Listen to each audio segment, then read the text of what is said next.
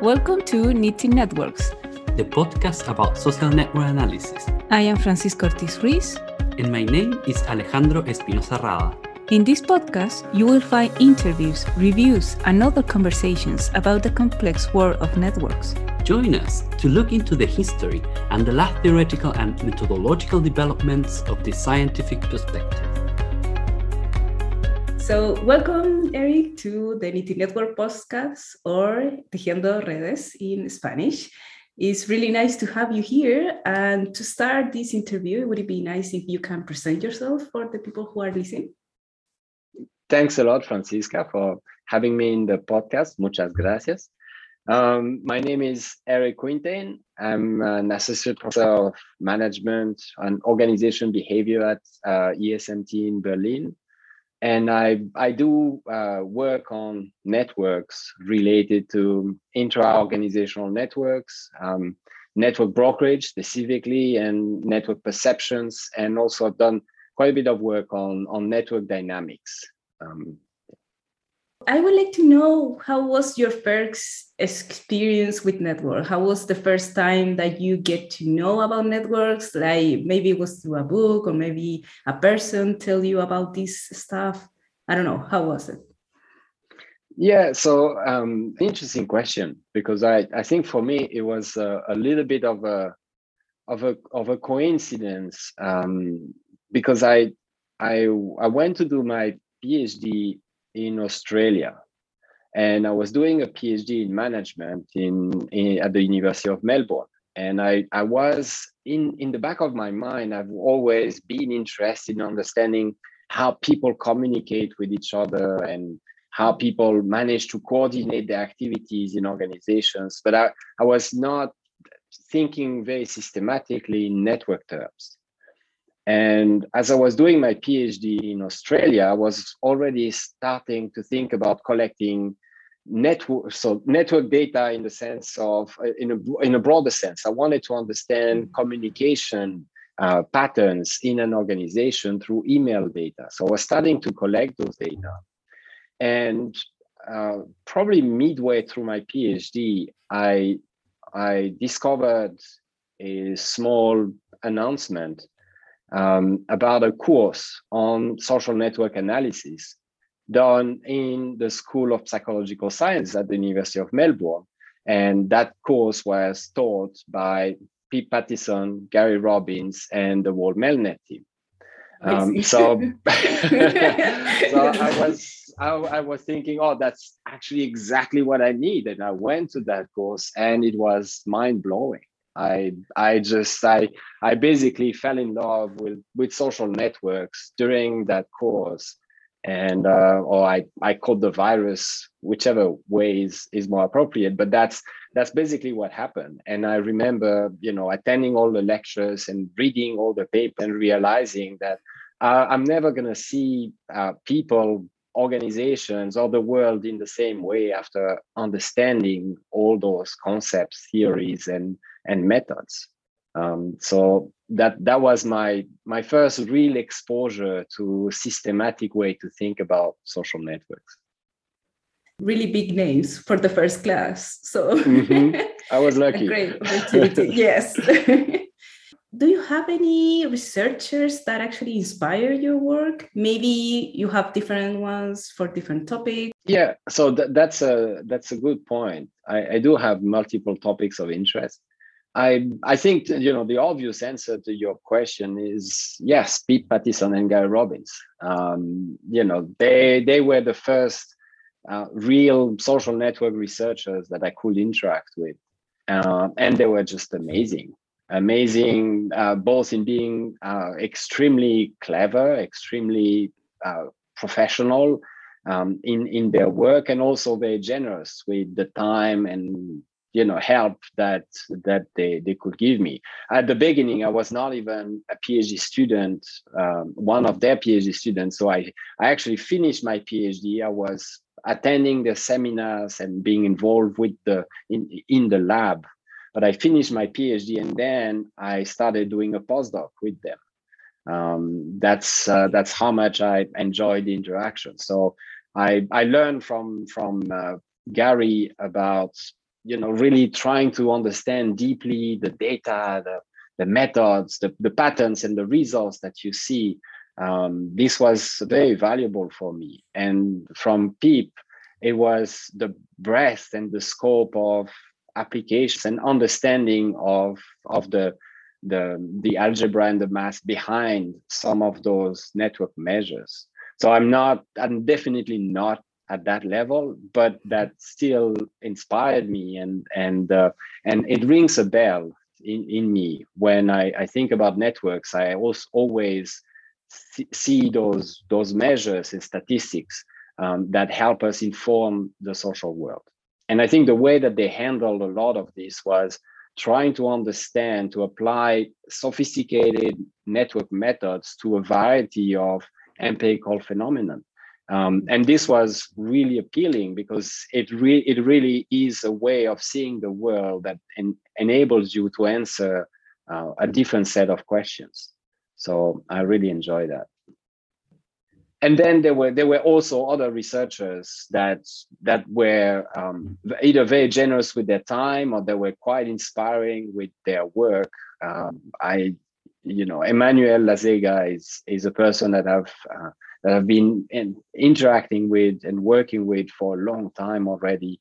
And it's it's always amazing to see the the, the depths of thinking that he's able to give um, and the reflections that he provides on on any specific social topic. Um, I think I think uh, Ron Burt or, or Steve Borgatti have also been quite inspiring to me. Um, because because they're really trying to push our understanding. They're really trying to produce work that um, that that is in my opinion quite innovative. They're really trying to understand better the the either organizations or the social the social space social world uh, through social network methods people who are listening right now, if you would like to know a little bit more, for example, about Lazega, we already have published actually one chapter about him, and the other ones actually are in our list of guests. So definitely, hopefully, we are going to have them here in some point. Wonderful, and definitely listen to those podcasts. So let's talk a little bit about um, your current research. So what are you doing right now? How are you using networks? You can tell us a little bit more about that. Yes, definitely. So I I have I have a, quite a few different research projects and, and research streams.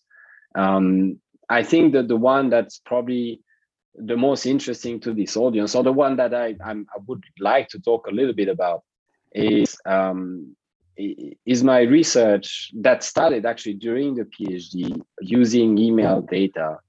Um, and it's research that tries to move away from or move beyond networks as a static image, as a static cross-sectional representation of social reality.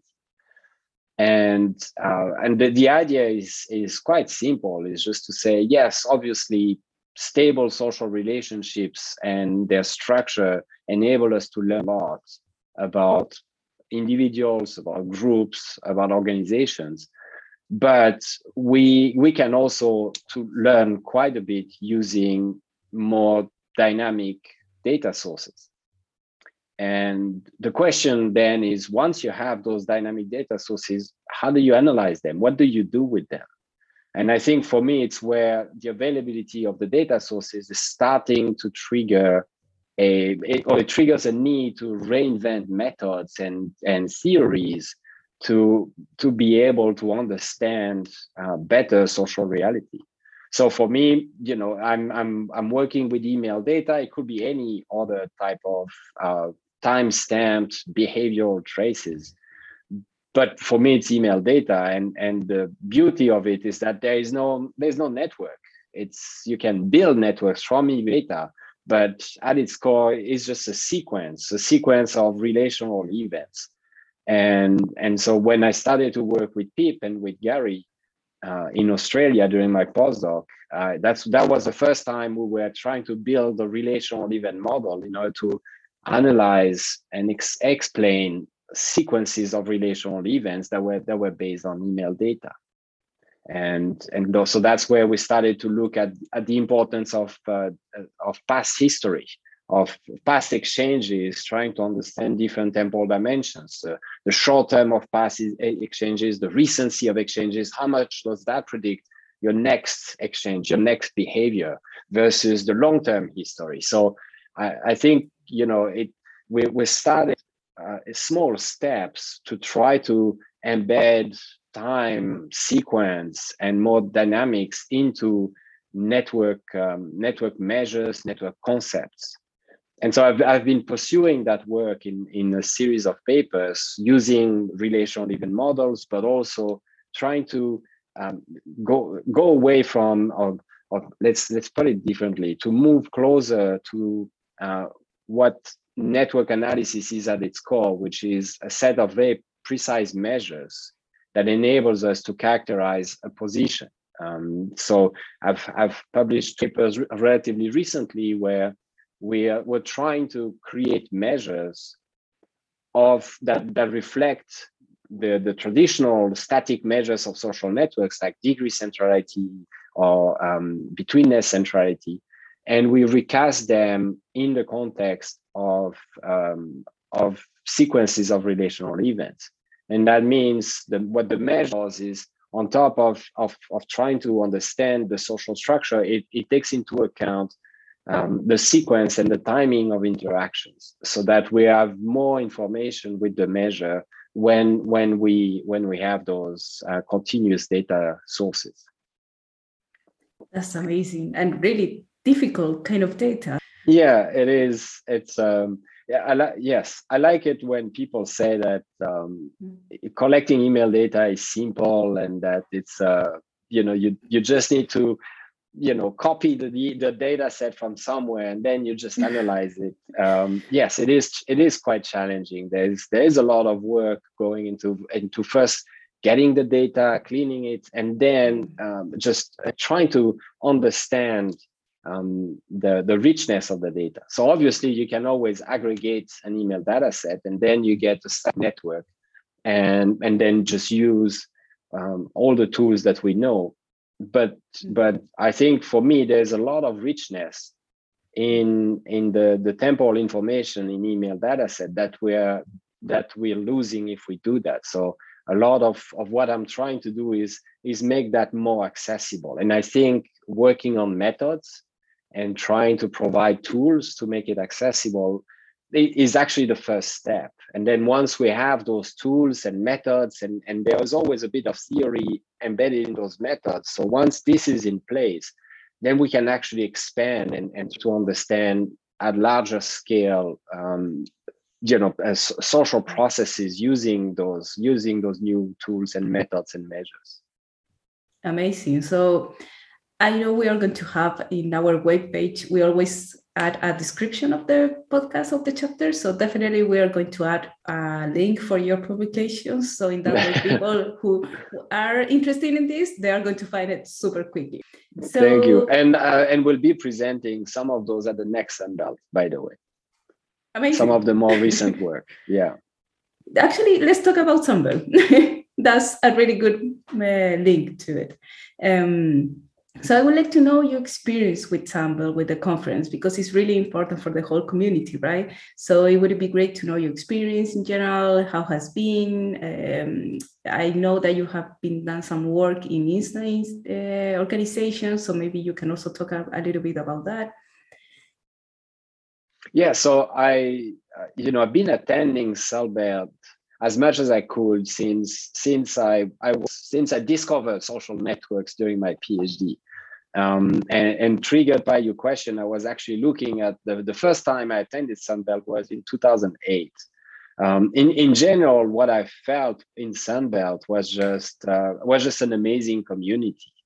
For me, it was always extremely exciting and, and stimulating to be able to to spend a few days a week uh, to just focus completely on talking about networks and see the breadth of applications of network methods and also the, the depth and the sophistication of those methods Um, so I I I always um, I always had a, a really um, a, a, really nice feeling about about Sunbelt.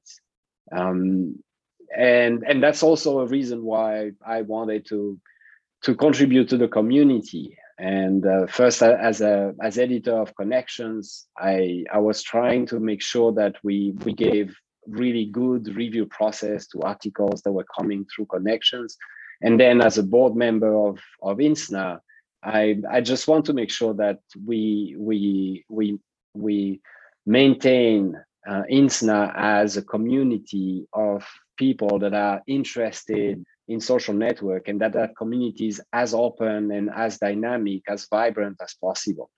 Um, yeah. So now i have another question which is definitely not um, so academic kind of question in, if i can say in some way which uh, is if you have any favorite network so that means if you have any favorite network that maybe you collect in through emails or those kind of stuff or maybe it was some network that you saw in some point and you never forgot actually.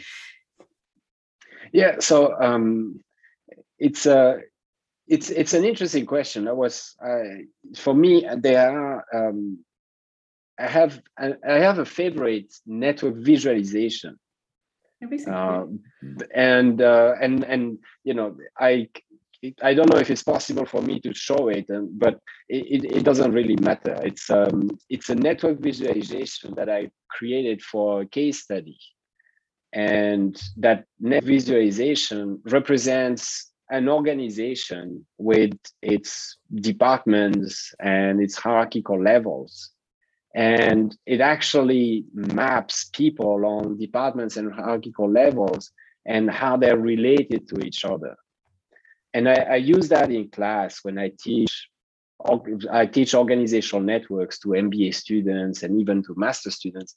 And I show them this visualization, and it's a, such a powerful representation of what happens um, in in in an organization that we can spend an hour just talking about what we see and what we don't see in that specific network. And for me that's uh, that's that's one it's a network i really like simply because it's it represents the, the power of social network analysis in making us see things that we couldn't see otherwise even with just a simple visualization.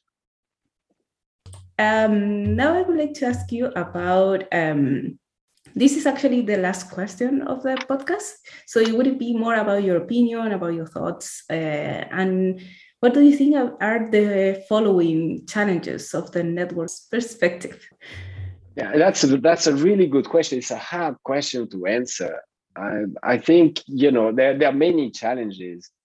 I think clearly for me the main challenge is to to to navigate um, peacefully or to navigate nicely the, the the appearance of many different data structures um, and to for the network community to actually be able to um, adjust and adapt to to opportunities, but also challenges created by different types of data structures. So in my specific case, that's you know those digital traces when you have millions and millions of emails or different types of interactions that can be analyzed and understood more than analyzed right now understood as mm-hmm. network connections then the challenge for the network community is to come up with ways to analyze them, understand them, and then theories that help us understand those network dynamics at the micro interaction level over time. And uh, and I think that's that's that's a big challenge. But I think that's one challenge. I think what Emmanuel works on uh, with all the multi-level data with uh, with Tom Snijders, with Peng Wang, uh, this is also a, an incredible challenge where we are able to to account for multiple set of interdependencies at multiple level. And we're creating a set of statistics that that that uh, facilitate that representation. Um, this is th- these are challenges. So i think you know the time multiple multiple levels and then the scale. I, I think what uh, what we see is that scales of data sets are becoming um, bigger and my you know my worry is that we can actually get lost in big data sets. And we we need to figure out exactly what is our position as social science researchers when we're confronted with those data sets. That means how do we make sense of social world using those large data sets? So i think for me one challenge here is is just you know having a lot of data is not necessarily better but if we're asking the right questions or if we're doing the right interpretations then it, it becomes really powerful and it, and it can become really interesting. So i i think the challenge is really making sure that we we don't put the data before everything. We need we, we have those opportunities. They enabled us to create new methods new measures new theories and ask new questions but just the data on its own and just trying to analyze it for for what it is um, so it's very appealing but that's not enough. That's not sufficient. So i, I think um, yeah th- these are some of the challenges that i think we're facing right now. Cute talent. Yes for sure. Okay it has been a great pleasure to have you here and thank you so much for the time you're very welcome, Francisca. Thanks a lot for inviting me. This was today's chapter. We hope that you enjoyed it. Remember that the first Wednesday of each month we will publish new chapters. Also, you can always send us suggestions and ideas to our emails. We hope that you heard us again, and in that way we can continue knitting networks.